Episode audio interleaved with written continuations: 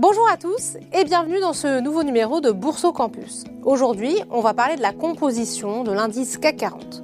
Si vous suivez l'actualité des marchés, cela ne vous a pas échappé. Athos a récemment quitté l'indice star de la Bourse de Paris au profit d'Eurofin Scientifique.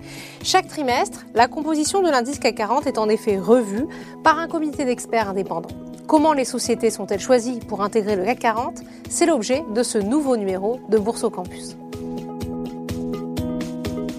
Le CAC 40 se compose de 40 valeurs de sociétés françaises qui représentent l'ensemble des secteurs d'activité. Elles sont sélectionnées parmi les 100 sociétés françaises dont les volumes d'échange de titres sont les plus importants. Chaque société a un poids déterminé en fonction de sa capitalisation boursière. La liste de ces entreprises est régulièrement remise à jour. Ainsi, quatre fois par an, un comité qu'on appelle Conseil scientifique des indices d'Euronext, ou le CSI, se réunit pour ajuster les compositions et ainsi décider des valeurs qui entrent ou qui sortent de l'indice. Ils peuvent aussi se réunir en cas d'opération financière exceptionnelle. Ces révisions périodiques de l'indice visent à ce que la sélection et les pondérations de l'indice continuent de refléter le marché ou le segment représenté. Ce conseil est composé d'experts indépendants de l'opérateur boursier, il est le superviseur de l'indice. La gestion quotidienne de l'indice est quant à elle la responsabilité de Euronext Paris, l'administrateur. Les sociétés du CAC 40 sont sélectionnées sur la base de la combinaison de deux classements. Le montant des volumes échangés, c'est-à-dire le nombre d'actions qui ont changé de main sur un marché, là en l'occurrence sur Euronext, et au cours d'une période donnée. Ce montant des volumes échangés traduit la liquidité d'un titre, mais aussi son attractivité. La capitalisation flottante de ces sociétés, la capitalisation flottante, correspond à la fraction de la capitalisation disponible à la négociation. Le flottant exclut ainsi les titres dits gelés entre les mains d'actionnaires détenant plus de 5% du capital. Il exclut aussi, et ce, quel que soit le pourcentage, les actions autodétenues par la société ou en possession des dirigeants, des salariés, de l'État ou des membres de la famille fondatrice. Le flottant est calculé sur la base des informations publiques disponibles à la date révision, arrondie au 5% le plus proche.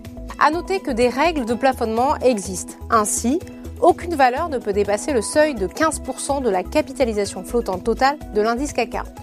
Une décision de bon sens qui permet d'éviter que l'indice soit trop guidé par la seule tendance d'une action en particulier. À partir de ces deux critères, montant des volumes échangés et capitalisation flottante, les experts d'Euronext classent donc toutes les actions de sociétés inscrites sur son marché réglementé. Les 40 premières intègrent le CAC 40, les 20 suivantes rejoignent le CAC Next 20 et ainsi de suite. Le SBF 120, qui regroupe des sociétés comme Valorec, Forestia, Air France KLM, est composé de toutes les valeurs qui font partie des indices CAC Large 60 et CAC Mid 60.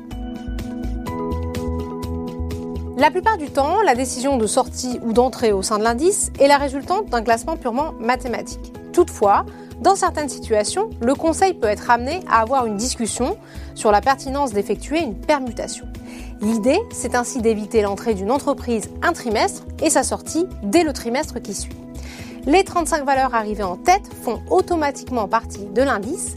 De la 36e à la 45e place, la priorité est donnée aux sociétés qui font déjà partie de l'indice. En résumé, voilà ce qu'il faut retenir. Les valeurs qui composent le CAC 40 sont révisées chaque trimestre. Le Conseil scientifique des indices est le superviseur de l'indice. Le classement tient compte de deux critères, le montant des volumes échangés et la capitalisation flottante. Voilà, c'est la fin de ce Bourse au Campus. À très vite pour un nouveau numéro.